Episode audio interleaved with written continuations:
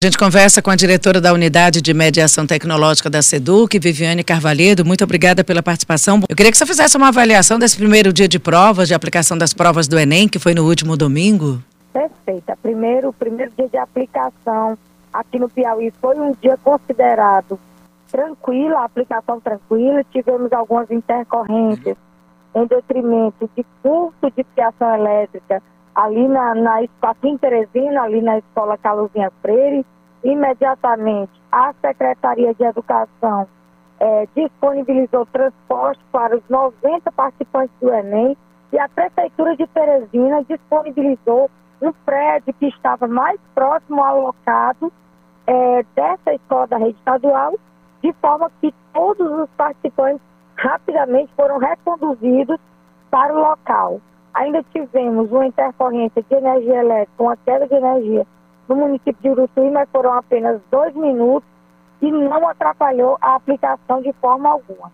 E no município de Floriano, nós tivemos a interrupção de energia elétrica por 50 minutos, a Equatorial foi acionada e a prova foi a coordenação de aplicação teve o tempo de aplicação para esses candidatos ampliado em igual período. Portanto, não houve prejuízo, a aplicação foi considerada tranquila aqui no Piauí e nós tivemos, Simone, aí, como você já sabe, a, a segunda maior taxa de, de presença no país, né? 78,2%. E o, o, o, interessante é o que, o que separou o primeiro colocado do segundo colocado foi apenas 0,1% percentual de taxa de presença, que foi o Rio Grande do Norte nosso colega de região aqui na região Nordeste também.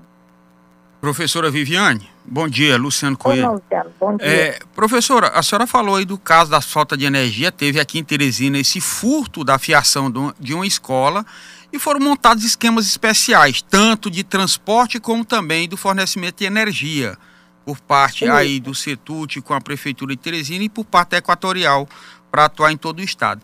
Essas intercorrências causaram causar algum prejuízo para candidatos, tanto no transporte como no fornecimento de energia? De forma alguma. O transporte foi a Secretaria Estadual de Educação que disponibilizou ônibus escolar para trasladar os 90 participantes da Escola Caluzinha Freire até a CEMEI Lea Leal, onde foi o novo ponto de aplicação.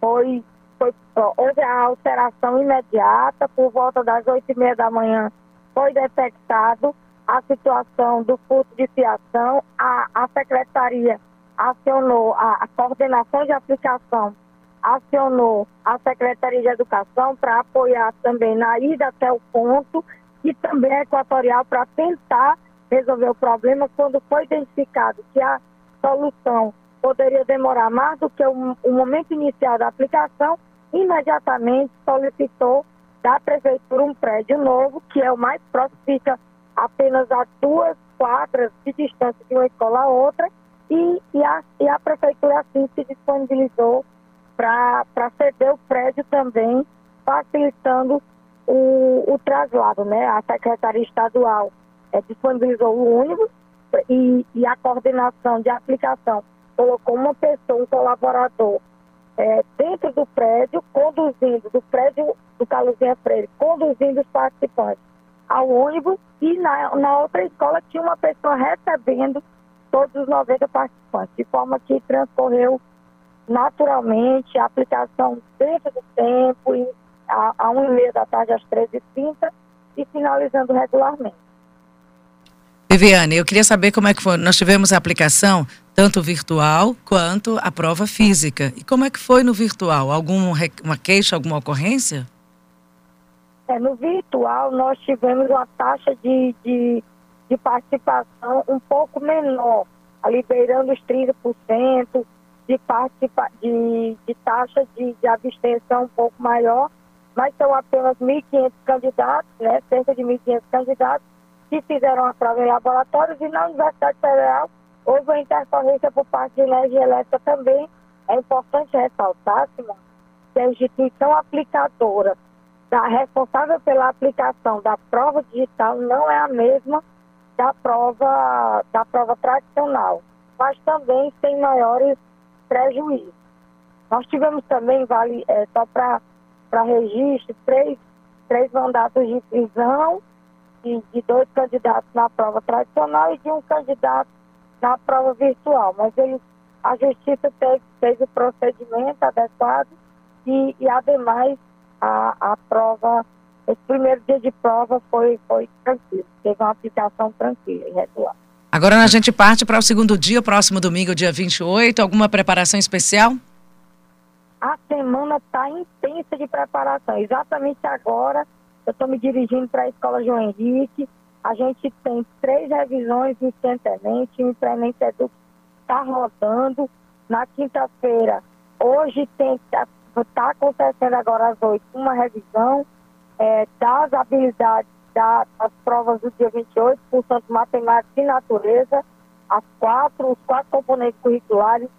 Amanhã a gente segue para o liceu e na quinta-feira para o Elvídio Nunes. Então, é revisão presencial com transmissão pelo canal de educação. Então, as pessoas que estão de casa, os alunos que estão nas escolas, pelo ponto de mediação tecnológica, podem conferir essa revisãozinha de véspera. E quinta-feira, selando nossa preparação com o grande Corujão da Vitória, das 8, portanto, das 20 horas até a 1 da madrugada. A gente está aí nessa semana intensa que é para não perder o risco e o Piauí continuando, continuar aí com as melhores taxas de, de presença, porque se tem a melhor taxa de presença, consequentemente tem um volume muito grande de aprovação também. É, Viviane, nos últimos, as últimos exames do Enem, houve uma, uma polêmica aí com relação ao INEP, a realização da prova, vazou o gabarito, tinha questões que foram anuladas, teve, sempre teve muita polêmica, e agora teve aí, pelo menos, a exoneração de 37 servidores às vésperas da prova. Está tendo alguma polêmica nesse Enem? É, com relação a, a, a essa a essa baixa, né, essa redução em massa, esse pedido de exoneração de um volume muito grande de, de servidores do INEP, o INEP não se posicionou dizendo que há qualquer prejuízo, né? Mas, e do ponto de vista desse primeiro dia de aplicação, a avaliação que a Secretaria faz é que até aqui nós também percebemos que até o momento não, não, não, não estamos conseguindo perceber qualquer prejuízo do ponto de vista da aplicação. Porque, veja, é, o INEP é o responsável por toda, por toda a, a, lógica de correção da prova, inteligência de correção, elaboração, mas ele subloca, ele contrata, ele subcontrata instituições através de um consórcio para fazer toda a coordenação de aplicação. No Piauí aqui são duas instituições, elas ficaram responsáveis pela aplicação e essas coordenações fizeram todo o trabalho, a logística, os correios fizeram a entrega direitinho, o que nesse primeiro momento a gente não percebeu qualquer problema com relação à aplicação. É, posteriormente é que a gente vai entender se de fato houve fraude do ponto de vista da elaboração, da, ou abertura para alguém no que diz respeito à seleção de itens ou de habilidades da matriz de referência para que fosse indicado o que era que tinha que constar na prova, mas até aqui não há nenhum indício, a gente também não pode afirmar de que há algum indício de fraude nesse primeiro dia.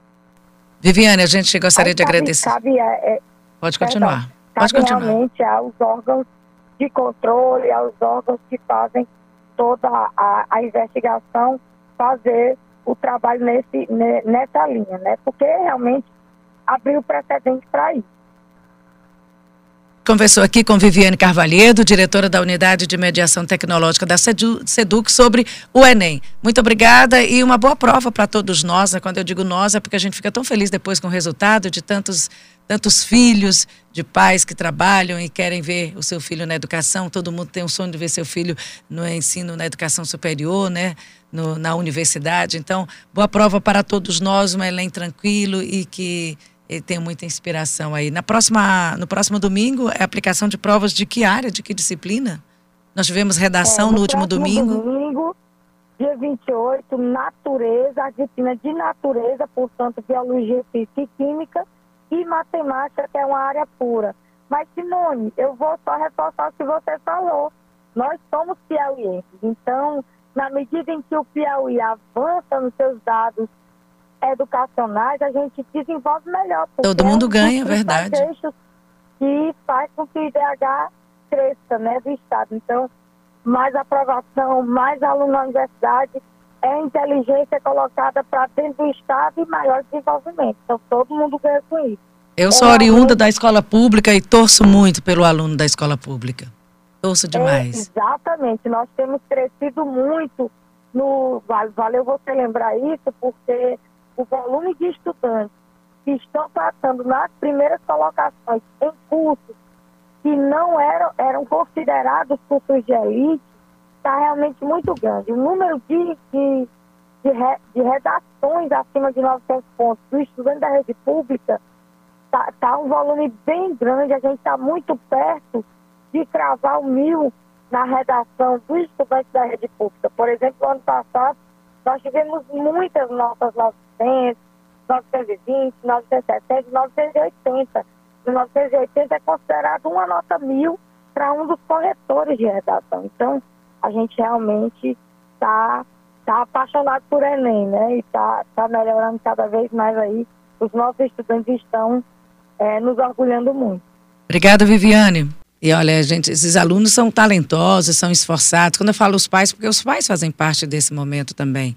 E aí eles precisam de, de uma estrutura, de cuidado, de incentivo, de infraestrutura, de condições para estudar. Mas bons alunos, boas cabeças, com muita intenção e de vontade de estudar, a gente tem.